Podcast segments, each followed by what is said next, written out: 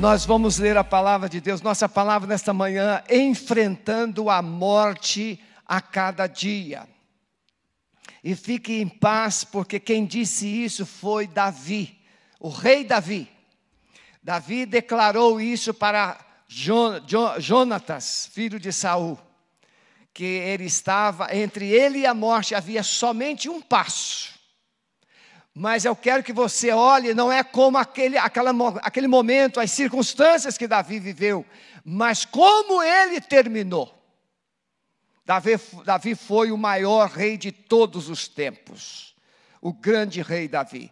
Ele tem até esse, é, esse cognome, a estrela de Davi. Salmo 13. Esse salmo, Davi revela que ele era humano e você também é humano. Nesse salmo, Davi mostra que ele também se entristece, que ele também se deprimiu, que ele também se angustiou, e ele pensou que estava sozinho, ele pensou que Deus o havia abandonado, ele pensou que não havia mais esperança, até que o Espírito Santo derramou unção de fé sobre ele. Até quando te esquecerás de mim, Senhor? Para sempre. Talvez você tenha dito isso essa semana. Até quando te esconderás de mim o teu rosto? Até quando consultarei com a minha alma, tendo tristeza no meu coração cada dia? Até quando exaltará sobre mim o meu inimigo? Atende-me, ouve-me, ó Senhor meu Deus. Ilumina os meus olhos para que eu não adormeça na morte para que o meu inimigo não diga, prevaleci contra ele, e os meus adversários não se alegrem vindo eu a vacilar, mas eu confio na tua benignidade. Na tua salvação se alegrará o meu coração. Cantarei ao Senhor, porquanto me tem feito muito bem. Aleluia. Primeiro livro de Samuel, capítulo 20, de 1 a 13, eu vou ler somente o finalzinho do verso 3. Mas na verdade, como vive o Senhor, disse Davi para Jonatas, como vive a tua alma, há apenas um passo entre mim e a morte. Davi viveu dias difíceis. Eu quero que você caminhe comigo rapidamente. Davi tinha entre 15 e 17 anos, ele estava lá pastoreando as ovelhas do seu pai, sozinho, lá no meio do, do campo, cuidando daquelas poucas ovelhas, e um dia apareceu um urso, atacou as ovelhas, e ele matou o urso. Apareceu um leão, e ele atacou o leão e matou o leão. Mas não era só de urso e de leão que Davi vivia. Um dia simplesmente chega alguém e diz assim: Davi, o teu pai está te chamando. E Davi vai para casa como filho obediente. Ele chega em casa, estão todos os filhos presentes. Os sete filhos com ele. Ele era o oitavo, ele era o menor. E tinha um homem que ele não conhecia. Era o profeta Samuel. E Deus falou através de Samuel: É este, um Jaú. E Samuel veio e derramou o óleo unção, o óleo da unção sobre a cabeça de Davi. E Davi recebeu a unção de Deus para ser o futuro rei de Israel. No coração de Davi, o Espírito Santo começou a produzir um ânimo, uma força, uma coragem, uma esperança, uma alegria indescritível. E Davi foi escalado pela sua mãe, os, os, os hebreus, os israelitas estavam em guerra com os filisteus, e durante 40 dias os filisteus afrontaram Israel. E Davi chega, ele é enviado pelos seus pais para levar alimentos para os seus irmãos que estavam lá na guerra. E Davi, então, lá naquele contexto, ele vai se deparar com o grande gigante Golias. E ele enfrenta Golias e ele mata Golias. Então Davi enfrentou um leão, Davi enfrentou um urso, Davi enfrentou um gigante e Davi venceu, destruiu, os derrubou. E agora Davi é convidado pelo rei Saul a estar com ele. Ele é como um grande general lá dos, dos exércitos de Saul. E Davi saía para as batalhas e ele conquistava. Não havia uma batalha que Davi não pudesse ganhar, vencer. Tanto é que quando ele voltava das batalhas, as mulheres cantavam aqui: Saul matou os seus milhares, mas Davi matou os seus muitos milhares, dez milhares. Davi ficou famoso, Davi ficou conhecido, mas o rei Saul, com ciúme dele, começou a persegui-lo e queria matá-lo. De anonimato à glória, e de glória a solidão. Davi agora tem que fugir para os filisteus, filisteus que tinham sido o inimigo cruel, cruel deles. Agora Davi tem que fugir. E quando ele chega lá no meio dos filisteus, os filisteus também não estão de bem com ele. E Davi foge dos filisteus e vai parar dentro de uma caverna caverna de Adulão. Nessa caverna de Adulão, começam a aparecer gente, começa a chegar sua família, seus pais que não gostavam tanto dele, chegaram lá, mas chegaram 400 homens endividados, amargurados, homens rejeitados. Os piores homens que pudessem, poderíamos imaginar, chegaram naquela caverna, não bastasse fugir, fugir da morte, não bastasse a solidão, agora Davi está rodeado de gente amargurada, endividada, gente cheia de problemas. Davi escreve esse salmo, pensando, olhando as circunstâncias. E ele, será que eu realmente vou, serei rei de Israel? Esse salmo vai retratar a luta do dia a dia. Você pode pisar em serpentes, você pode pisar na cabeça do diabo, você pode ser um gigante, você pode ter toda a força e ousadia um dia, mas no dia seguinte você está desanimado, fragilizado. Essa é a realidade humana. Nós somos como topogã, a gente vai em cima, embaixo, vai em cima, embaixo. Mas eu quero dizer para você que Deus está em cima, no trono, reinando. Ele está no controle. Davi vai nos ensinar coisas preciosas. Ele foi submetido às provas mais difíceis. Davi foi ungido. Mas neste salmo retrata os dias das suas crises existenciais, seus sentimentos, as circunstâncias que o rodeavam. Mas o mais importante é que ele se despertou para a fé. O verso 6 vai dizer que Davi, mas eu decido confiar no Senhor. Eu cantarei e eu contarei as grandezas do Senhor. Você pode viver as suas crises, você pode estar rodeado por circunstâncias das mais adversas, mas você pode decidir olhar para cima e crer que Deus se importa com você, que Ele te ama, que Ele está ouvindo o seu clamor, como o Salmo 34, que o próprio Davi escreve, ele diz: O Senhor, o anjo do Senhor acampa-se ao redor daqueles que o temem e os livra. Verso 19: Muitas são as aflições do justo, mas o Senhor o livra de todas. Sim, você pode estar vivendo momentos de aflições, momentos de desilusões, momentos de medos, mas nesta manhã eu quero chamar você para viver por fé e olhar para Deus e crer que os impossíveis da sua vida podem ser transformados pelo poder de Deus na sua vida. Três coisas que eu quero compartilhar com você nessa manhã. Primeiro, vigiar seus sentimentos e suas emoções nessas horas de crise. Nas horas de crise, nossas emoções, nossos sentimentos são embrulhados, são esmigalhados, são torturados. A nossa mente fica circulando, circulando, ela não para. A ansiedade, o medo, a insegurança. Nós somos envolvidos por essas emoções. Ansiedade não respeita posição, status. Você pode ser importante, você pode ser culto, você pode ser rico, você pode ser poderoso, mas a ansiedade chega e ela destrói toda a sua segurança, toda a sua estrutura. A ansiedade não respeita status. Somos ameaçados por um profundo sentimento de perdas, de incertezas em relação ao futuro. O que será de mim? O que será de mim? Tem mulheres que estão pensando: será que eu vou ficar viúva? Tem homens que estão pensando: será que eu vou perder o emprego? Tem homens que estão pensando: o que vai ser da minha família? E o povo brasileiro, o que será do Brasil? São circunstâncias que vão nos envolvendo, são emoções. Davi, depois de ter sido ungido, perseguido por Saul,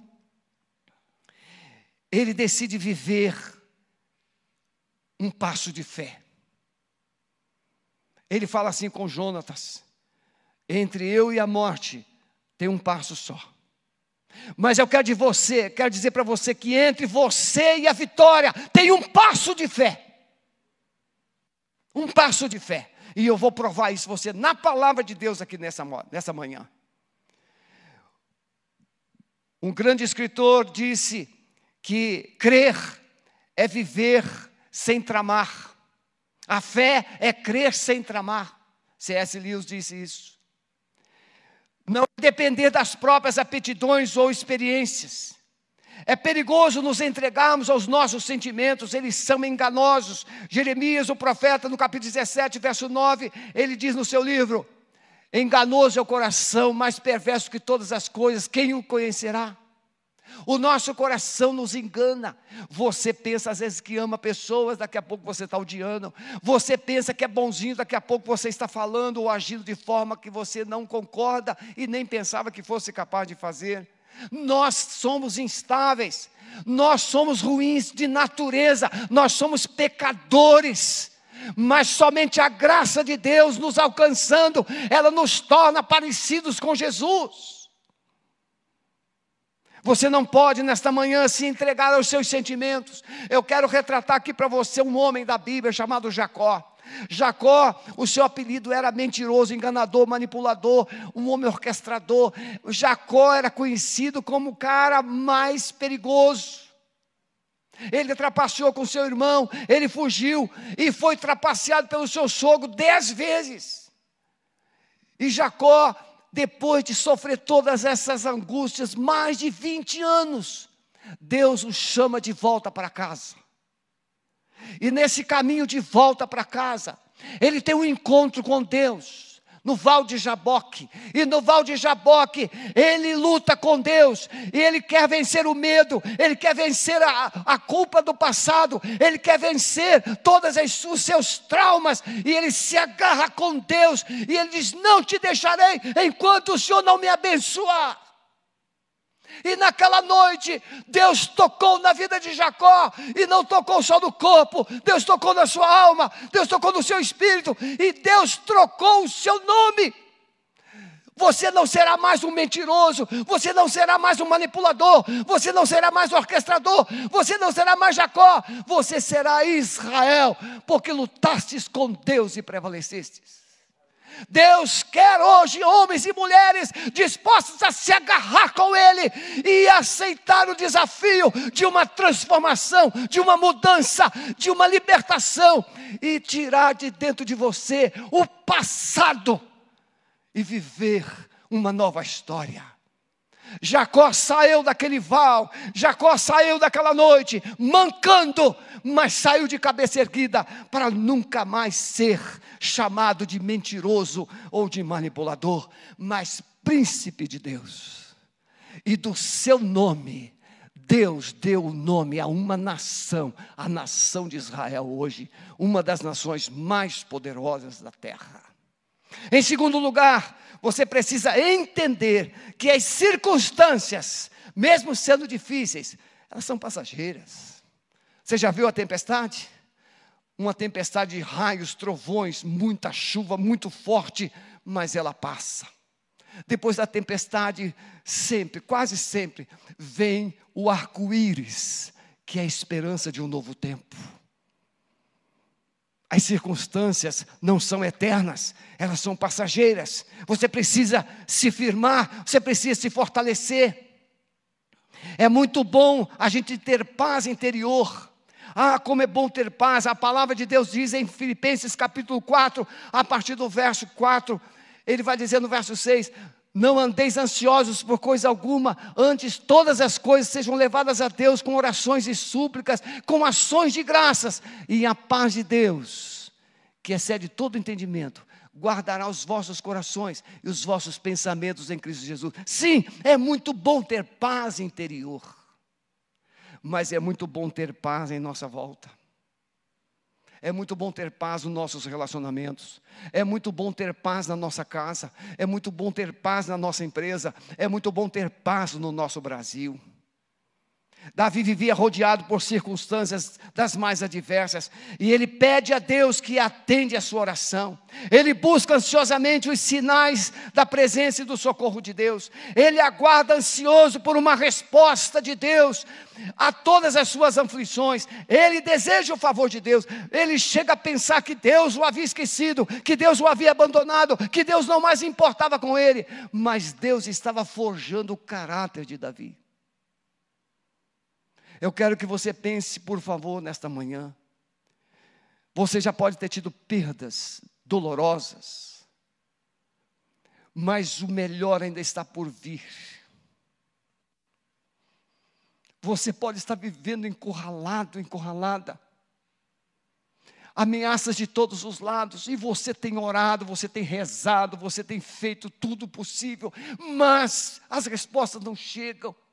Eu quero te dizer: não desista, não desista, não desista, porque Deus está trabalhando em seu favor e Ele está usando esse período, esse tempo, essa crise, para te fortalecer, te tornar um homem, uma mulher, um filho valente, guerreiro, forte, para conquistar coisas maiores.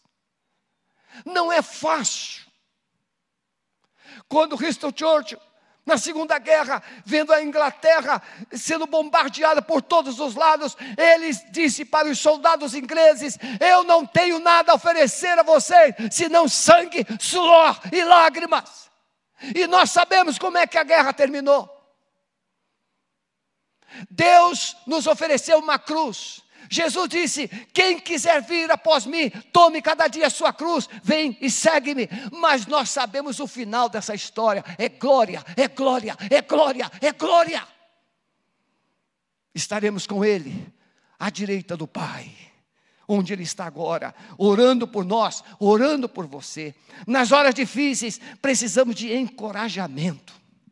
Você vai encontrar no primeiro livro de Samuel, capítulo 30, Davi retorna desse período em que ele estava na caverna de Adulão, ele retorna e ele chega na sua cidade, a cidade tinha sido incendiada, queimada totalmente, as mulheres, crianças, todas levadas pelo, pelo inimigo, e Davi chora, a Bíblia diz que os seus homens, 600 homens, eles choram, choram até não ter mais forças, mas o texto vai dizer, mas Davi se fortaleceu em Deus, diante do caos, diante das cinzas, não sabia nem que direção ir. Davi parou, se fortaleceu. E como é que Davi se fortaleceu? Davi trouxe a memória quem era Deus, Davi trouxe a memória quem ele era para Deus. E ele, enche, ele encheu seus pulmões, ele encheu seu coração de esperança. E ele então mandou o sacerdote Abiatar trazer o éfode. E ele foi consultar a Deus. O final da história você pode ler em 1 Samuel capítulo 30. É que Davi vai atrás dos inimigos dos Amalequitas. E ele os vence, traz as suas mulheres, traz suas crianças. E ele traz todos os bens de volta.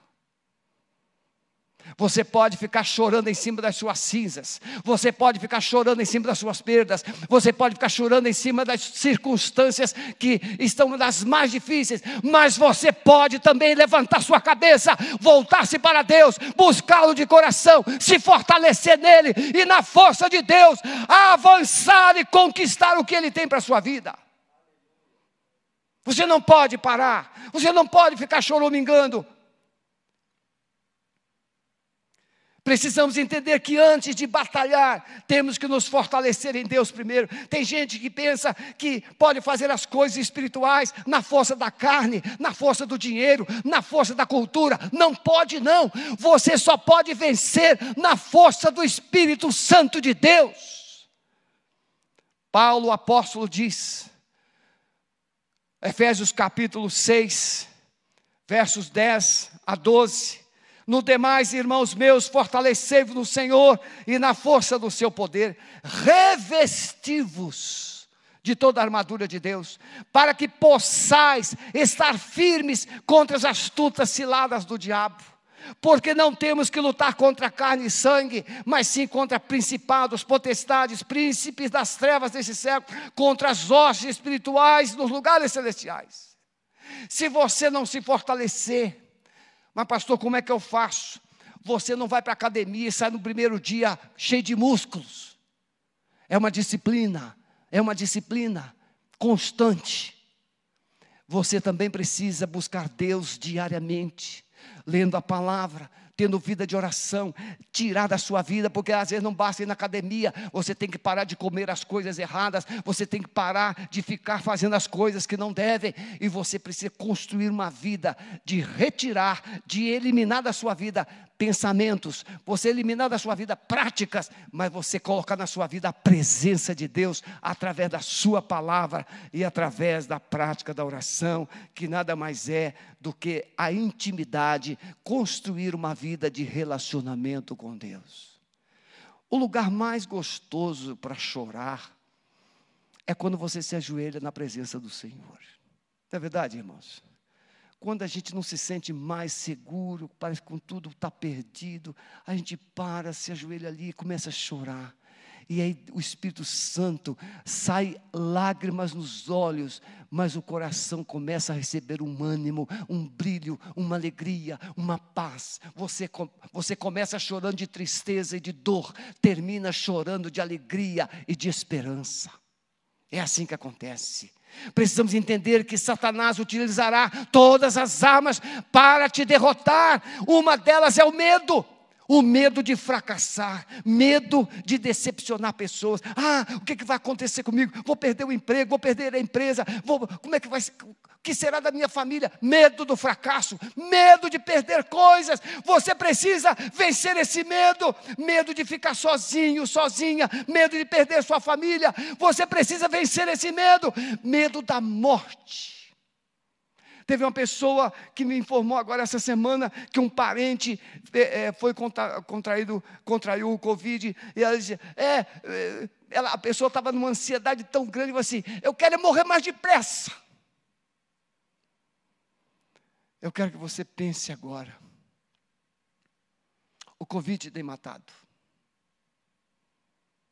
A imprensa publica valas, covas aos montes.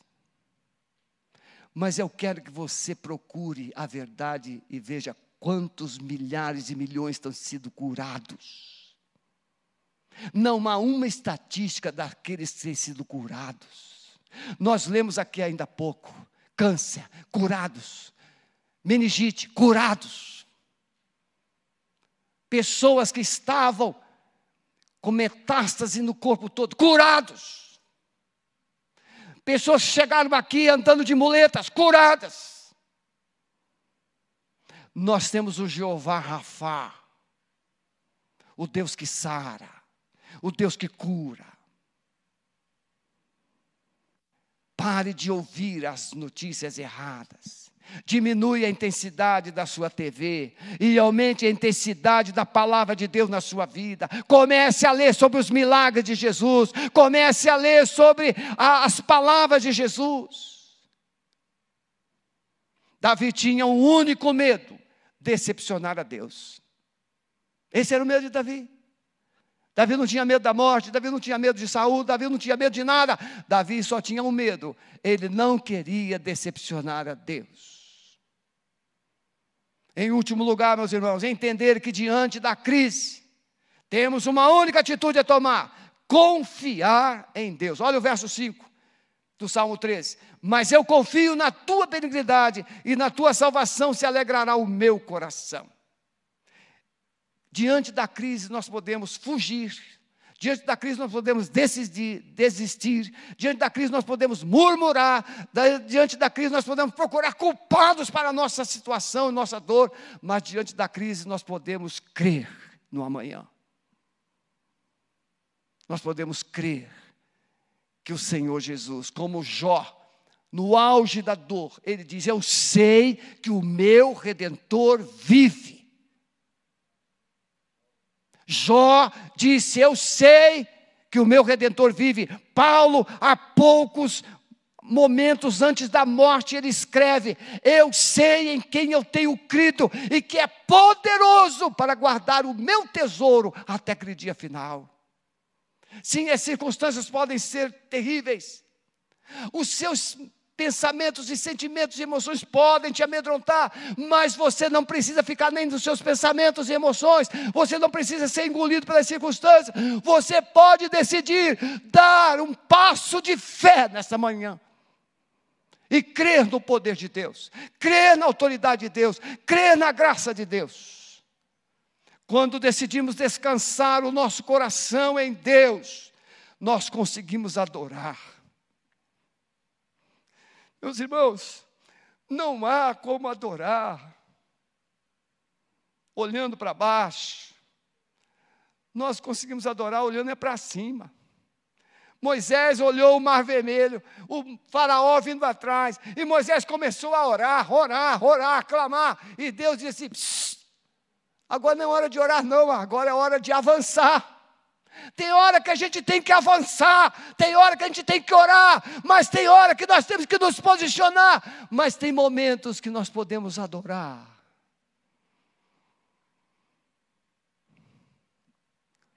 Um homem perdeu a esposa, perdeu a filha, num acidente, num naufrágio.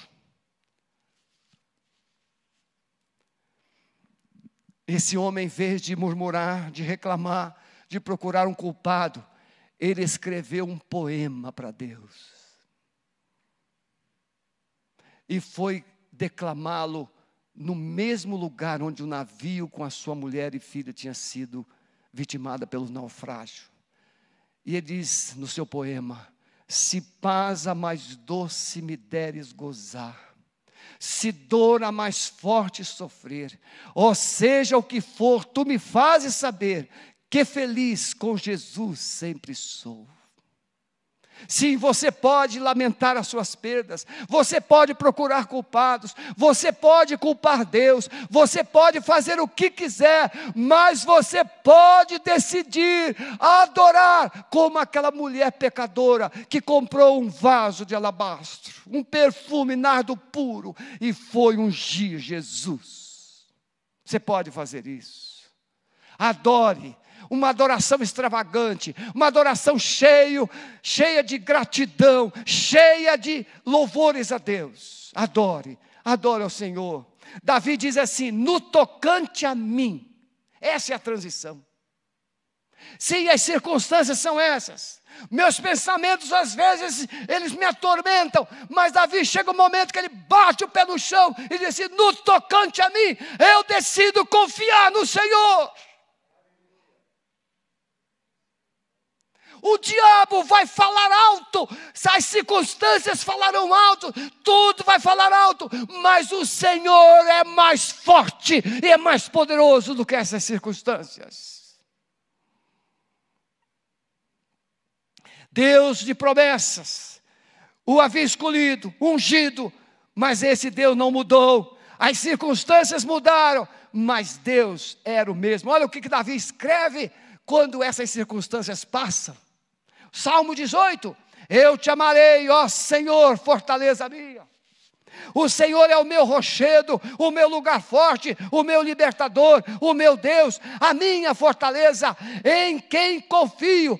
o meu escudo, a força da minha salvação e o meu alto refúgio. Invocarei o nome do Senhor, que é digno de louvor, e ficarei livre dos meus inimigos. Tristezas de morte me cercaram, torrentes de impiedade me assombraram, tristezas do inferno me cingiram, laços de morte me surpreenderam. Na angústia eu invoquei o Senhor e clamei o meu Deus desde o seu templo. Ele ouviu a minha voz, aos seus ouvidos chegou o meu clamor perante a sua face. Ah, Samuel não somente registrou que Davi disse: há apenas um passo entre eu e a morte, mas Samuel vai registrar no capítulo 22 que ele, o Davi, foi o homem guerreiro mais vencedor. E esse é o cântico de vitória de Davi. Como é que você quer terminar essa pandemia? de luto, lamentando, ou você quer terminar essa pandemia com a bandeira da vitória nas mãos, crendo no poder de Deus, tomando uma atitude de fé. O povo de Deus não vive por explicações ou de explicações, o povo de Deus vive de promessas. Isaías 41 diz: Não temas, porque eu sou contigo, não te assombres, porque eu sou teu Deus, eu te esforço, eu te ajudo, eu te sustento com a destra da minha justiça. Este é o teu Deus que vai te ajudar, que vai te sustentar, que vai te socorrer nessas horas. Isaías escreve no capítulo 42, 3 e 4: A cana trilhada não quebrará, não apagará o pavio que fumega, na verdade produzirá o, juí, o, ju, o juízo, não faltará, nem será quebrantado, até que ponha na terra o juízo. As ilhas aguardarão a sua doutrina. Davi diz, o, o Isaías diz: Ele não esmagará a cana trilhada quando a gente vai lá no caldo de cana, ele passa a cana na máquina, tira todo o suco, todo o caldo, fica só aquele bagaço. Você pode estar se sentindo um bagaço sem vida, mas Jesus disse: Eu não te esmago, eu coloco vida de novo em você. Ele não te abandona, ele não te despreza. Isaías no capítulo 43, 13, ele diz: Ainda antes que houvesse dia, eu sou, e ninguém há que possa fazer escapar das minhas mãos. Operando eu, quem impedirá? Um dia, no meu primeiro pastorado, eu estava visitando o Espírito Santo, e me falou: Para, volte. E eu fui visitar uma irmãzinha que tinha sofrido uma perda de memória ela estava andando na rua e simplesmente deu um apagão, ela parou e a pressão dela ficou descontrolada desde aquele dia. E ela estava na cama e tomando suco de pepino, suco de, de, de chuchu, e uma enfermeira tomando conta dela 24 horas por dia. E o Espírito Santo me levou lá, e eu cheguei lá, eu li esse texto. Me ajoelhei aos pés da cama dela, comecei a orar, comecei a orar, e nem sei o que, que eu estava orando, mas uma coisa eu sei que Deus ouviu. E no meio da minha oração, aquela, aquela irmãzinha começou a rir, começou a rir, começou a rir. E eu falei assim: Senhor, o que é que eu falei de errado? Ela está rindo de mim. Ela achou graça de quê? Não, ela foi batizada com o Espírito Santo no meio da oração. E ela foi curada e nunca mais ela teve perda de memória, nunca mais ela teve pressão arterial elevada, nunca mais operando eu, quem impedirá, diz o Senhor. Ele é o Deus de milagres, Ele é o Deus de promessas. Agora, pois, ouve, ó Jacó, servo meu e tu, Israel, a quem escolhi, assim diz o Senhor, que te criou e te formou desde o ventre e que te ajudará. Não temas, ó Jacó, servo meu, e tu, Jerusalém, a quem escolhi, porque derramarei água sobre o sedento e rios sobre a terra seca, derramarei o meu espírito sobre a tua posteridade e a minha bênção sobre os teus descendentes. Deus está aqui. E Ele está levantando a sua mão sobre você, sobre toda a igreja Alameda. Eu lanço uma palavra agora profética a presença de Deus está chegando na sua casa. A presença de Deus está chegando na sua família. Em todos os recantos desse estado, desse, dessa nação. O Senhor está agindo agora. Ele diz: derramarei água sobre o sedento. E sobre a terra seca derramarei o meu espírito. O seu coração pode estar duro, o seu coração pode estar ressequido, o seu coração pode estar sem vida, sem esperança, mas o Senhor agora está derramando graça.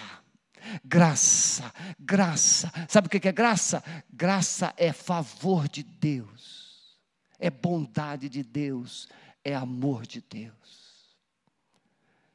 Jesus te ama. Eu estou te abraçando agora em nome de Jesus. Recebe agora o abraço de Jesus. Sinta-se abraçado, abraçada por Jesus. Ele te ama, Jesus te ama, Jesus te ama, Jesus te ama. Ele te ama.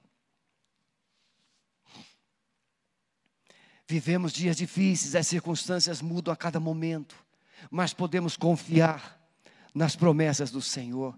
Jesus, quando estava ensinando os seus discípulos, as circunstâncias eram difíceis, os fariseus oprimindo a legalidade, a legalidade da religião, da lei, mas Jesus disse assim: Vinde a mim todos vós que estáis cansados, sobrecarregados, oprimidos, e eu vos aliviarei.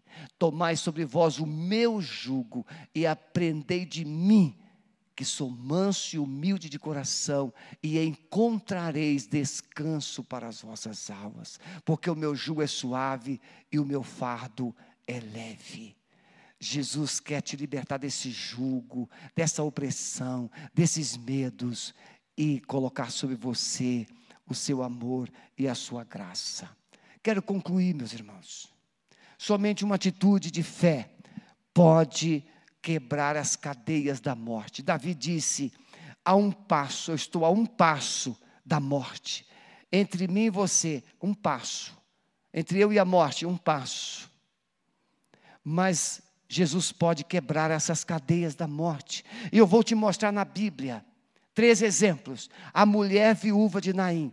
Jesus chega nessa cidade de Naim com seus discípulos, e essa mulher estava saindo, essa mulher viúva, ela estava saindo com seu filho morto, único, filho único, e ela está indo sepultar o seu filho. Jesus Cristo chega e ele para aquele, aquele funeral, ele para aquele cortejo fúnebre, e ele toca naquela urna, e ele diz para aquela mulher: mulher, não chores mais.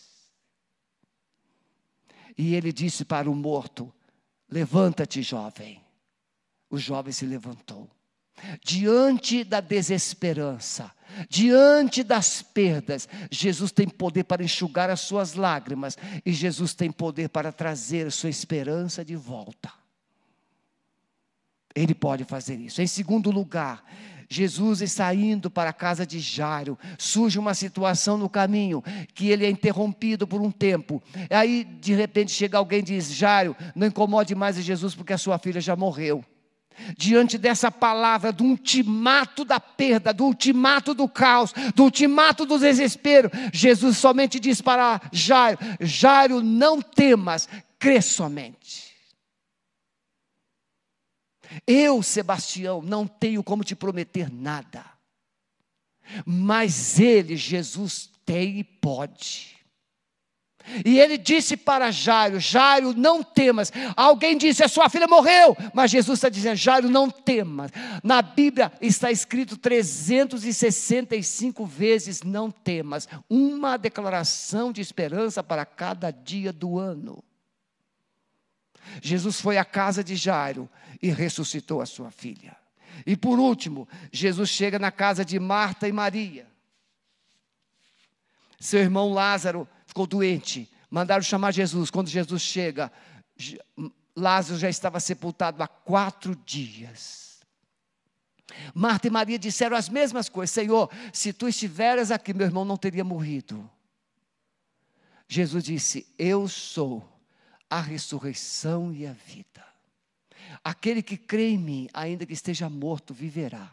E todo aquele que vive e crê em mim, nunca morrerá. Crês tu isso? Ela disse: Senhor, mas meu irmão é, já está morto, já está sepultado. Jesus mandou tirar, tire a pedra. Não, Senhor, já está cheirando mal. Tire a pedra. Tirar a pedra é aceitar o desafio de voltar a crer. Sabe o que está impedindo você de receber a benção? O medo. Tem gente que tem medo de religião, tem gente que tem medo da tradição, tem gente que tem medo dos amigos, tem gente que tem medo da posição social, tem gente que tem medo de tudo. Mas Jesus está dizendo: está na hora de você tirar essas pedras da sua vida. Pedras que impossibilitam o poder de Deus, pedras que impossibilitam o agir de Deus. E então eles tiraram a pedra. Tirar a pedra significa aceite se expor, se permita se expor. Não tenha medo de se expor diante de mim. E quando tiraram a pedra, Jesus olhou para dentro daquele túmulo e disse: Lázaro, vem para fora. E Lázaro saiu ressuscitado. Nesta manhã, talvez você esteja vivendo a um passo entre você e a morte, mas também existe um passo entre você e a vida. E esse passo é um passo de fé. O passo para a morte é o passo do medo, o passo da desesperança, o passo de acreditar nas circunstâncias, o passo de deixar seu emocional te controlar. Mas você pode colocar o seu emocional, você pode colocar as circunstâncias na cruz e dar um passo de fé e crer no poder de Jesus, porque Ele te ama. Jesus entende o que é morte, Ele passou pela morte. Jesus entende o que é aflição e circunstância difícil, ele passou pela cruz. Mas Jesus entende o que é vida, ele ressuscitou, e ele está vivo aqui, estendendo a mão para você. Basta você crer. Se você está em casa agora, por favor, ou no carro, em qualquer lugar, se você puder, feche os seus olhos um minutinho e com os olhos da fé, olhe para a cruz. Olhe para a cruz e veja o grande amor de Deus por você. Mas agora olhe para o túmulo, ele está vazio, ele ressuscitou. Domingo que vem é a Páscoa, a ressurreição de Jesus. Jesus ressuscitou, e com a ressurreição ele trouxe esperança. Eu quero profetizar que está hoje reiniciando um novo ciclo, um novo tempo na sua vida. Tome um passo de fé. Entregue a sua vida, entregue os seus medos, entregue a sua desesperança, entregue as suas circunstâncias a Jesus. Se você puder e querer, escreve aí agora no chat. Eu creio totalmente em Jesus. Eu entrego a minha vida a Jesus. Faça isso. Vamos adorar o Senhor. Você agora pode segurar firmemente nas mãos de Jesus, e você não será mais abalado.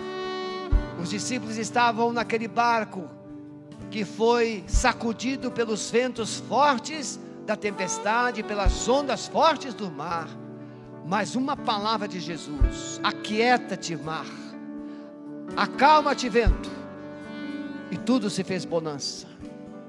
Eu lanço essa palavra hoje na sua vida, na sua mente e no seu coração, que a paz do céu está chegando agora na sua casa e na sua vida. Entregue a sua vida a Jesus completamente, porque Ele vai mudar a sua história. Amado Espírito Santo, obrigado, porque o Senhor está agindo. O Senhor está agora quebrando o jugo de Satanás. O Senhor está quebrando as mentiras. O Senhor está quebrando os medos, o Senhor está quebrando os enganos, e agora o Senhor está trazendo esperança. A semelhança do vale de ossos secos, eu lanço agora uma palavra de vida nessa mente. Eu lanço uma palavra de vida nesse lar. Eu lanço uma palavra de esperança, de restauração.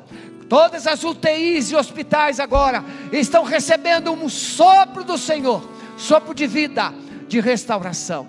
Nós abençoamos essas vidas abençoamos esses lares no poder do nome de Jesus. Quero agradecer de todo o coração por você ter se conectado conosco. Retorne, nós estaremos aqui à noite às 18h30, na terça-feira às 19h30, na sexta-feira às 20 horas, nosso culto de libertação. No sábado, às 19 horas, nosso culto de jovens. E no próximo domingo, às 10 horas da manhã, o nosso culto de adoração. Deus te abençoe. Fique na paz, em nome de Jesus.